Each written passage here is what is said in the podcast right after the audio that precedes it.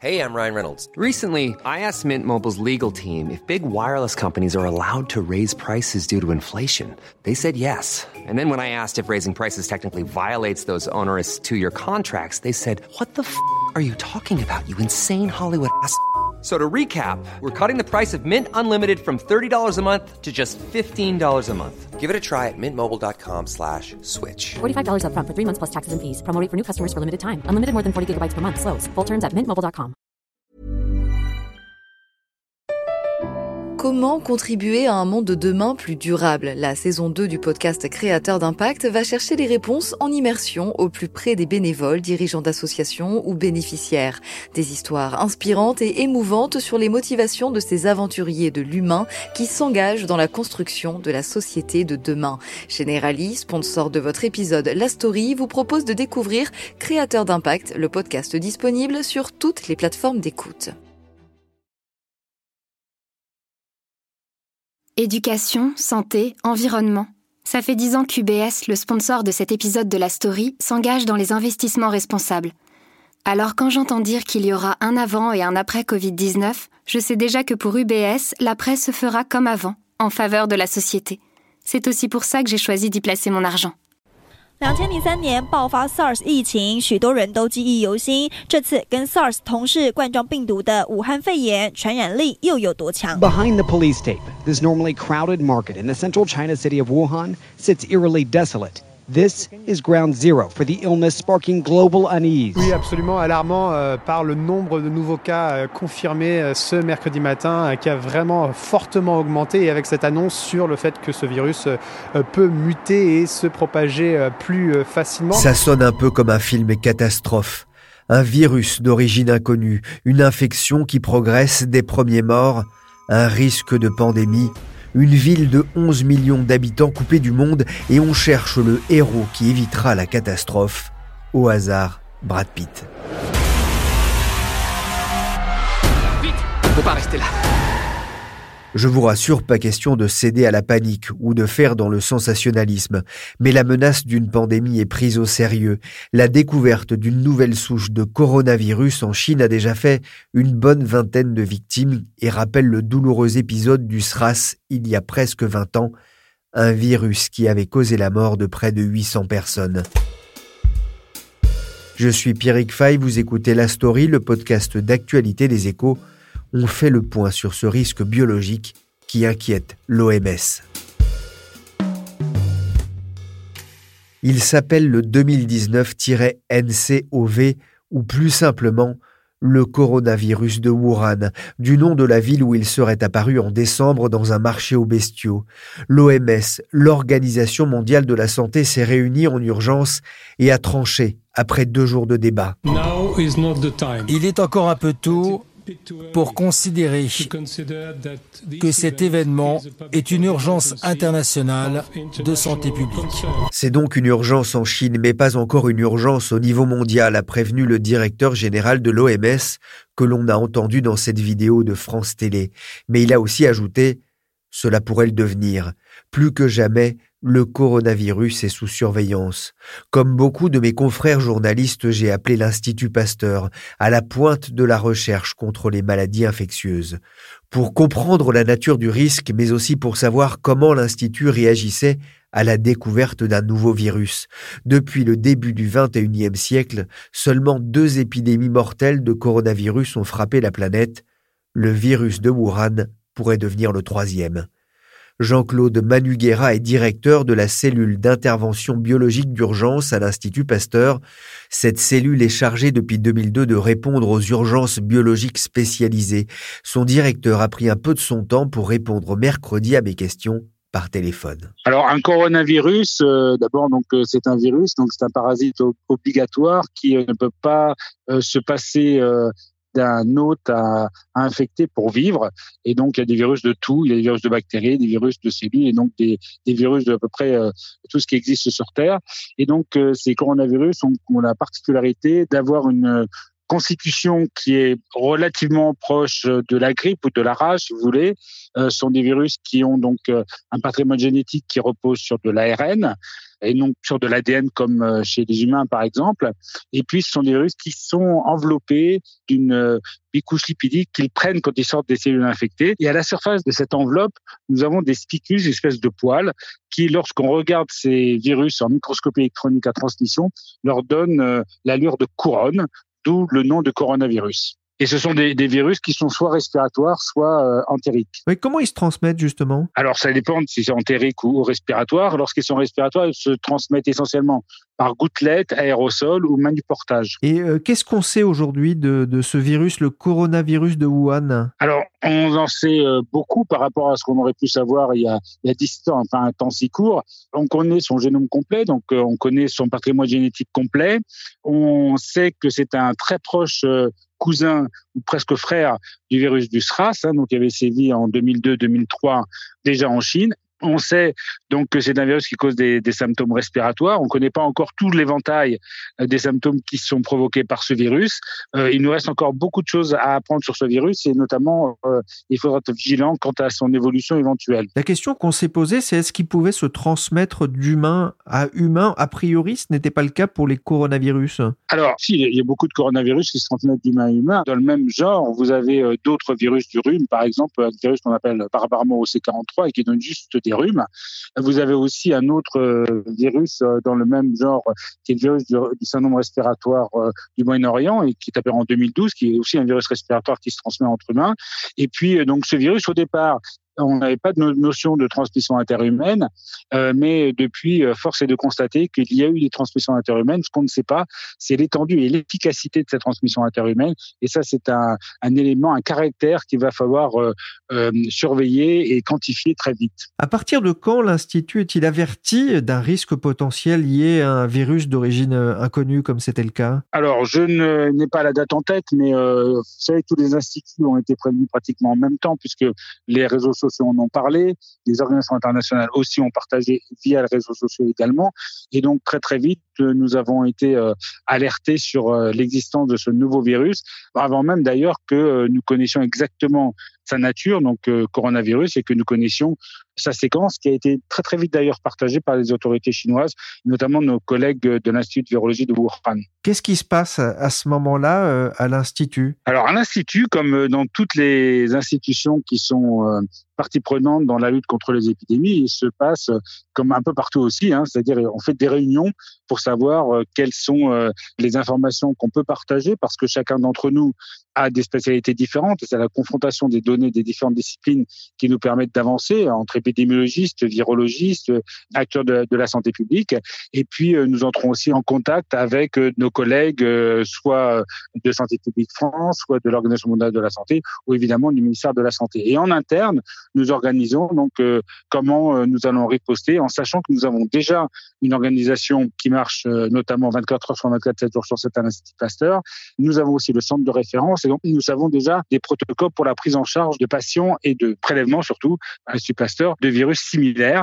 Et donc ce que nous faisons, c'est nous adaptons nos protocoles qui existent déjà avec les données spécifiques de ce nouveau virus qui évolue de jour en jour et même d'heure en heure. Un virus inconnu proche du SRAS. Il a été détecté en Corée du Sud, au Japon, à Shanghai, en Thaïlande et dernière en date en Australie où une personne a été mise en quarantaine. Jean-Claude de Manuguera, l'idée c'est déjà d'être prêt si le virus arrive sur le sol européen? Alors évidemment, le, pour ce qui nous concerne, nous sommes dans le diagnostic et l'analyse de la situation. Pour le diagnostic, évidemment, vous savez très très vite, euh, des cas suspects peuvent arriver en France. Euh, c'est arrivé par exemple pour euh, son prédécesseur, un autre coronavirus, celui du Moyen-Orient, qui est apparu en 2012. Nous avons eu deux cas en France, qui étaient évidemment des cas importés. Et puis euh, nous savons que nous avons des liaisons directes entre l'épicentre du phénomène qui est Wuhan et Paris. C'est une des quatre liaisons entre Wuhan et des pays européens. Euh, donc on peut s'attendre du jour au lendemain à avoir débarqué un cas suspect, d'autant plus que nous sommes en période de circulation grippale et donc euh, nous risquons de voir euh, arriver des gens qui ont la grippe et qu'on peut prendre pour des gens infectés de ce nouveau coronavirus. Et donc effectivement, nous sommes tenus avec le centre de référence et avec mon laboratoire qui est la cible d'intervention biologique d'urgence, prêt à recevoir les échantillons euh, à n'importe quel moment euh, du jour, de la nuit de la semaine. Alors la difficulté pour le contrôle des passagers, c'est évidemment le problème du temps d'incubation qui dure plusieurs jours. L'Institut va donc mener des analyses, mais la question que beaucoup se posent, c'est celle de la recherche d'un vaccin Alors non, ce n'est pas du tout l'objectif de, mon laboratoire. Euh, pour l'instant, on ne sait pas encore assez de choses euh, sur le vaccin. Par contre, d'autres collègues travaillent sur euh, le décryptage du génome et notamment de savoir quel est le récepteur de ces virus qui apparemment pourrait être le même que celui du SRAS. Ça indique quelle partie des organes le, virus va infecter. Et donc, pour l'instant, euh, la recherche sur le vaccin est un peu prématurée, d'autant plus que euh, nous sommes quand même, pour relativiser les choses, un nombre de personnes infectées dans le monde qui est extrêmement faible. vous avez beaucoup appris euh, des précédentes épidémies, le SRAS ou, le, ou le, MERS? Alors, nous avons surtout appris du SRAS, hein, puisque à l'époque, nous avions un règlement sanitaire international qui était vieux et qui était extrêmement rigide, puisqu'il ne tenait en compte que les maladies qui étaient listées comme maladies importante et qui nécessitait une coopération internationale. Euh, avec le SRAS, on s'est aperçu que finalement, quand apparaissait un virus nouveau, eh bien, on était désolé parce qu'on n'avait pas d'outils international pour pouvoir coordonner les pays et lutter contre un nouvel agent. Conçu un nouveau règlement de santé international qui a été mis en place à partir de 2009 et qui tient en compte le fait qu'un virus nouveau peut apparaître et qui donne plus de souplesse et, un algorithme d'interprétation des données pour aboutir à des décisions. Donc nous avons ce nouveau règlement sanitaire international. Entre-temps, nous avons aussi euh, acquis des techniques qui n'existaient pas en 2003 et qui font qu'on va beaucoup plus vite pour l'identification du virus. Les Chinois étaient quand même extrêmement rapides dans l'identification du virus. Une fois qu'ils avaient détecté des cas, hein, parce que le problème, c'est que probablement il y avait des cas avant qui sont passés sans avoir été détectés, mais donc, donc nous avons beaucoup plus vite. Donc nous avons des protocoles de prise en charge à la fois des patients et des prélèvements qui sont en place euh, tout le temps, 7 jours sur 7, 24 heures sur 24, en France et notamment à l'Institut Pasteur pour ce qui concerne les prélèvements et les modulant en fonction des spécificités de ce nouveau virus euh, que nous euh, découvrons d'heure en heure. Le virus ressemble donc au SRAS, le syndrome respiratoire aigu sévère, une maladie infectieuse des poumons. En 2002-2003, le SRAS avait fait près de 800 morts dans le monde, dont plus de 80% en Chine et à Hong Kong. Lundi dernier, le président chinois Xi Jinping a sonné la mobilisation générale à l'approche du nouvel an chinois le 25 janvier. J'ai repris mon téléphone pour appeler le correspondant des échos à Pékin, Frédéric Schaeffer, pour prendre des nouvelles. Les nouvelles ne sont euh, pas vraiment euh, rassurantes. Le bilan ne cesse euh, de s'aggraver. Les autorités chinoises ont fait état mercredi de 9 morts et de 450 patients porteurs du coronavirus. Alors en fait, ce virus a été repéré en décembre à Wuhan, qui est une ville de 11 millions d'habitants dans le centre de la Chine. C'est dans cette ville que se trouvent la plupart des cas repérés et c'est également dans cette province de Rebei que ont été recensés les morts actuellement. Depuis, en fait, ce qui euh, crée une inquiétude auprès euh, des Chinois, c'est que le nombre de cas progresse dans d'autres villes euh, chinoises. Le virus est maintenant apparu à Pékin, également euh, à Shanghai ou tout au sud de, la Chine vers Shenzhen. Donc il y a une diffusion importante euh, du virus à travers la Chine et ce virus dépasse maintenant les frontières puisque des cas sont recensés aux États-Unis, à Taïwan, en Thaïlande, en Corée du Sud et encore au Japon. En fait, ce qui inquiète beaucoup euh, les autorités chinoises, c'est la perspective des vacances du Nouvel An chinois de l'entrée dans l'année du rat, qui aura lieu ce samedi. À cette occasion, des centaines de millions de Chinois vont envahir les gares et les aéroports pour retourner dans leur famille ou pour voyager à travers euh, le monde et ces déplacements vont euh, fortement accroître euh, le risque de propagation de l'épidémie. On parlait du SRAS. Le souvenir est encore très présent euh, en Chine? Oui, le souvenir du SRAS est très présent. Il faut savoir que cette pandémie qui a eu lieu en 2002-2003 avait quand même tué 648 personnes en Chine continentale et à Hong Kong. En fait, c'est aussi un souvenir très prégnant parce que la population chinoise garde en mémoire qu'à l'époque, les autorités avaient caché la vérité pendant plusieurs semaines, ce qui avait permis à la maladie de se, de se propager. Ça fait la une des médias aujourd'hui en Chine? Pendant plusieurs semaines, ce virus n'a pas fait la une des médias. Il y a un vrai changement de tonalité depuis euh, lundi. En fait, lundi, le président chinois Xi Jinping s'est personnellement impliqué dans le dossier, appelant à ce que tout soit fait pour éradiquer l'épidémie. De toute façon, il y avait un intérêt politique à évoquer euh, cette crise et à faire preuve de transparence parce que sur les réseaux sociaux chinois, ce sujet ne cesse de monter et on voit que l'inquiétude grandit parmi la population aussi parce que les Chinois, de plus en plus, se sont ces derniers jours précipités dans les pharmacies et les supermarchés de Pékin, mais aussi des autres villes, pour euh, acheter des masques et des produits euh, désinfectants. Dans une pharmacie, là, ce matin à Pékin, une pharmacienne me racontait que ses clients lui avaient même demandé euh, si elle pouvait prendre des réservations parce qu'elle n'avait plus de masques à offrir. Son fournisseur est en rupture de stock, elle ne sait plus du tout elle-même où trouver euh, de nouveaux masques. Mais quand vous sortez dans la rue, tous les gens portent un masque? Alors, tous les gens ne portent pas de masque. Il n'y a pas non plus de panique en Chine. C'est une inquiétude euh, qui est croissante. Par contre, c'est vrai qu'on observe quand même, là, ces derniers jours, plus de gens que d'habitude qui portent des masques. D'habitude, certains Chinois portent des masques plutôt pour lutter contre la pollution. Là, on voit une recrudescence des masques en papier ces derniers jours par mesure euh, de prévention euh, face à l'épidémie. On voit également que sur le YouTube chinois, les vidéos consacrées euh, au sujet du virus sont désormais euh, plus populaires que les vidéos euh, des célébrités ou les vidéos consacrées aux cosmétiques.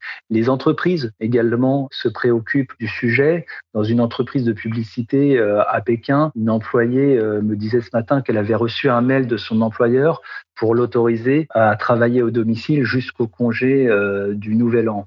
Dans d'autres entreprises, il y a des masques qui ont été distribués également aux employés. Depuis que j'ai parlé avec Frédéric au téléphone, tout s'accélère, et c'est ce qu'il y a d'inquiétant avec ce virus. Pékin a ainsi annoncé jeudi l'annulation des festivités du Nouvel An chinois qui démarre vendredi pour une semaine.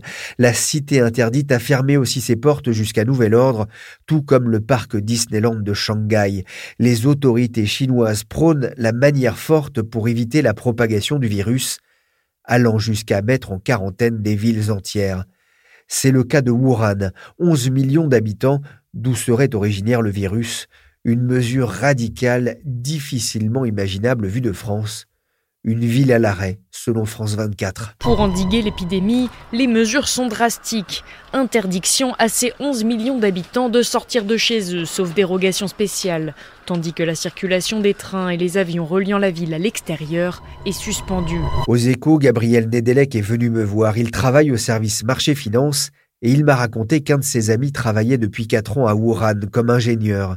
Il l'appelle régulièrement pour prendre des nouvelles et m'a communiqué son numéro.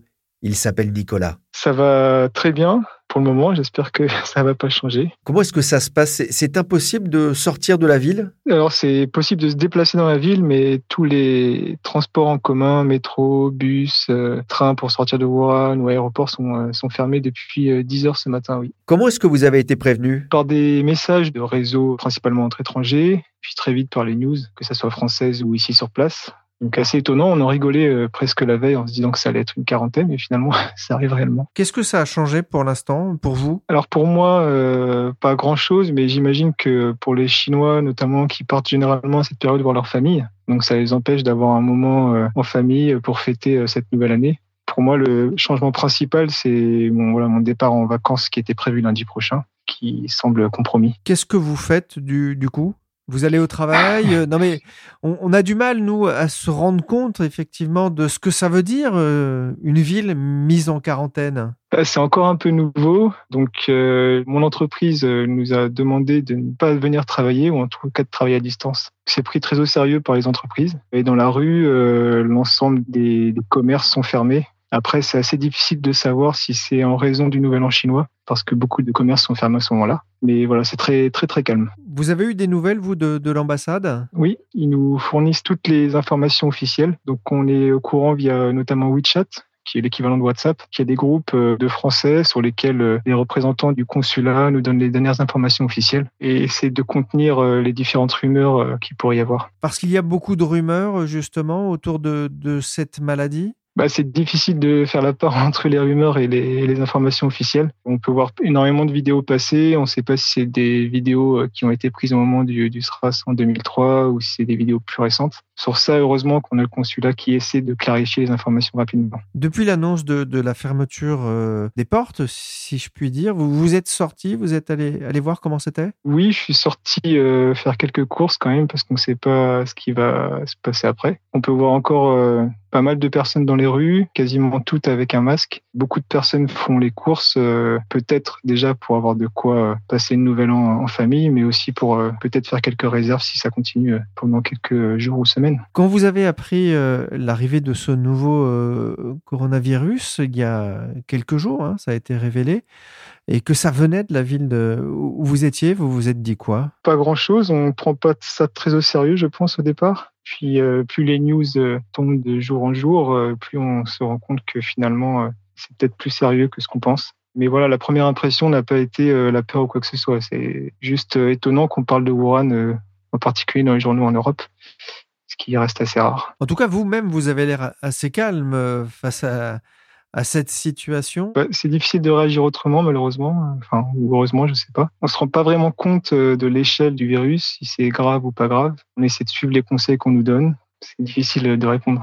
J'en discute avec euh, avec mes amis euh, donc, qui sont tous coincés et pour le moment il n'y a pas d'inquiétude, hein, mais euh, mais en effet on se demande combien de temps ça va durer et s'il y aura pas d'autres restrictions à suivre. Voilà, on est un peu dans le flou. On nous conseille de rester euh, c'est un peu fort, mais le plus possible chez nous, sortir si on en a vraiment besoin. Pour le moment, on va suivre ces conseils en évitant de voilà les contacts avec euh, d'autres personnes ou la foule ou euh, voilà. Alors que la ville de Wuhan est en quarantaine, j'ai lu dans une dépêche AFP que la Chine va construire en dix jours un hôpital de 25 000 mètres carrés dans cette ville pour accueillir un millier de patients souffrant de cette pneumonie virale. Le monde est donc en alerte face à ce nouveau virus, même si celui-ci semble pour l'heure moins agressif que le SRAS et surtout que le MERS, le syndrome respiratoire du Moyen-Orient, qui avait fait 858 morts. Son taux de mortalité serait heureusement bien moins élevé.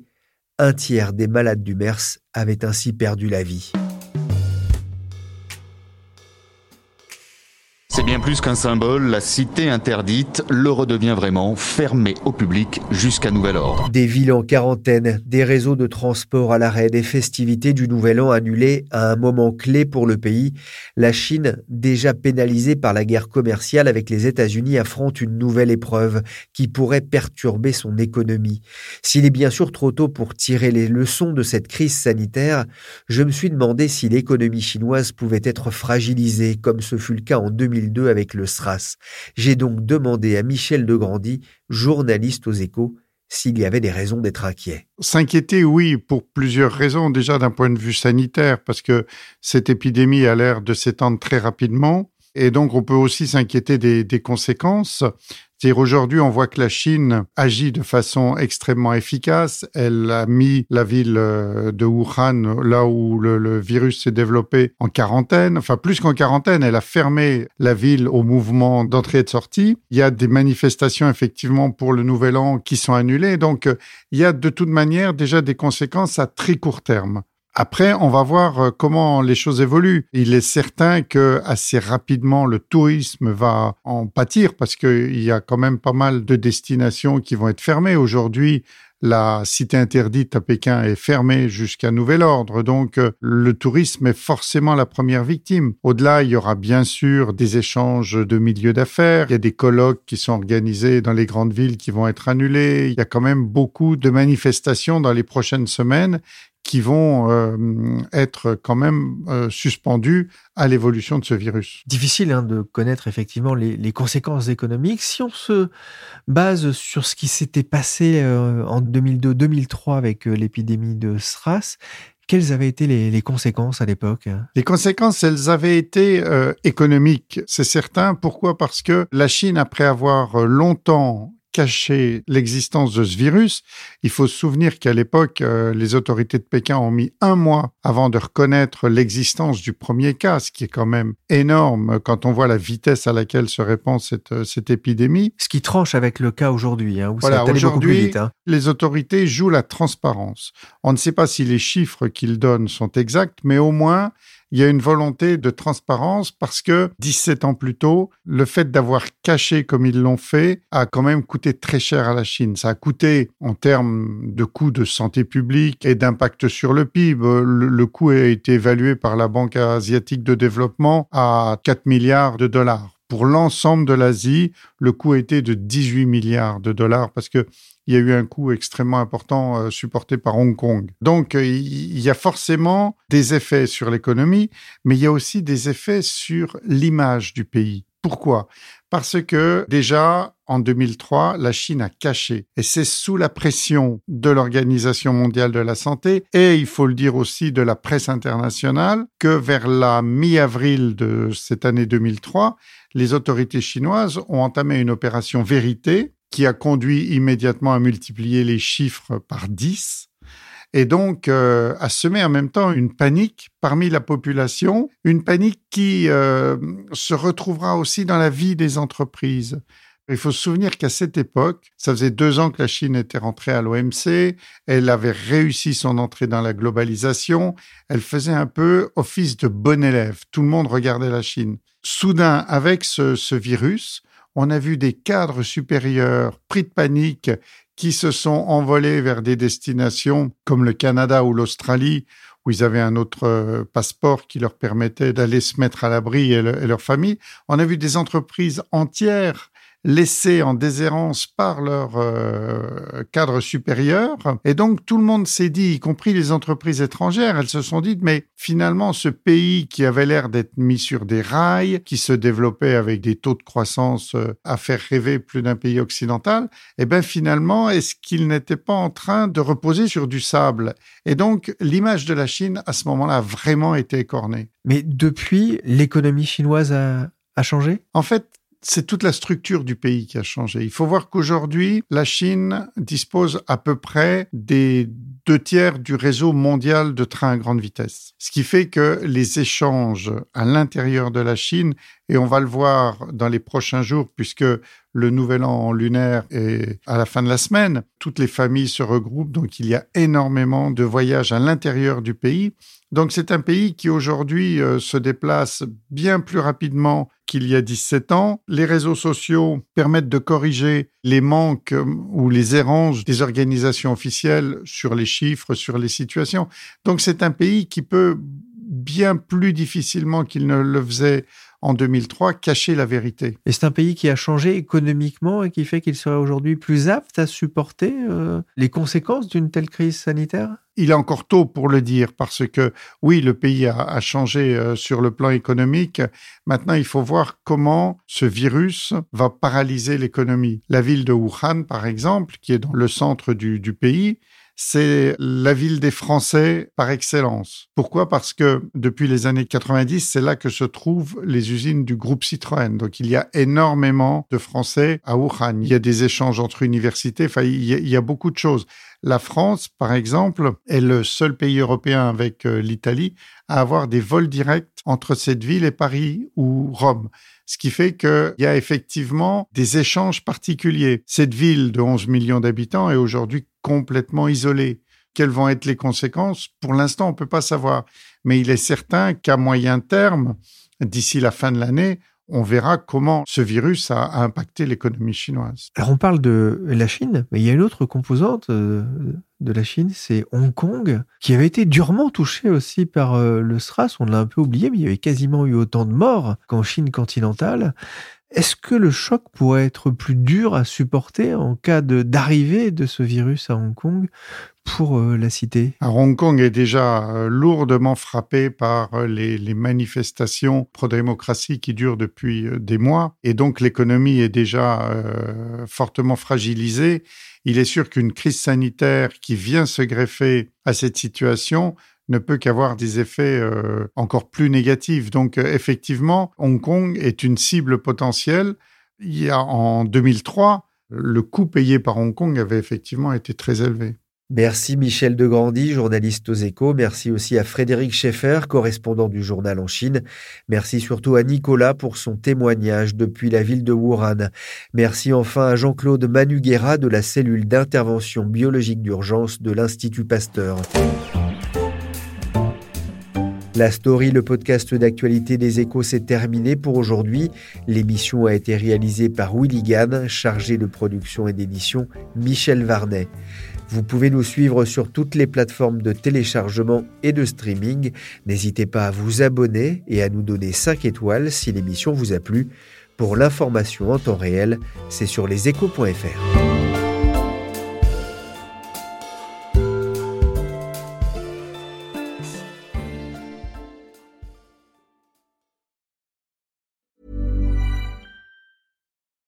Marketers and business owners. You've been pining after a certain someone. Your job's on the line.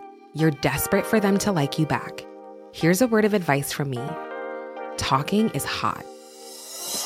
Just you and them, finally alone, like us two right now. Maybe under the duvet, headphones on, one on one. Podcast advertising is proven to be one of the best ways to catch their attention. So surprise them while they're tuned in, while the moment's right. Say a line or two that really gets them going. Next time, if you want to win over your special someone and build some brand love, experiment with something new. Just focus on your voice. Advertise on more than 100,000 podcast shows with ACAST. Head to go.acast.com slash closer to get started.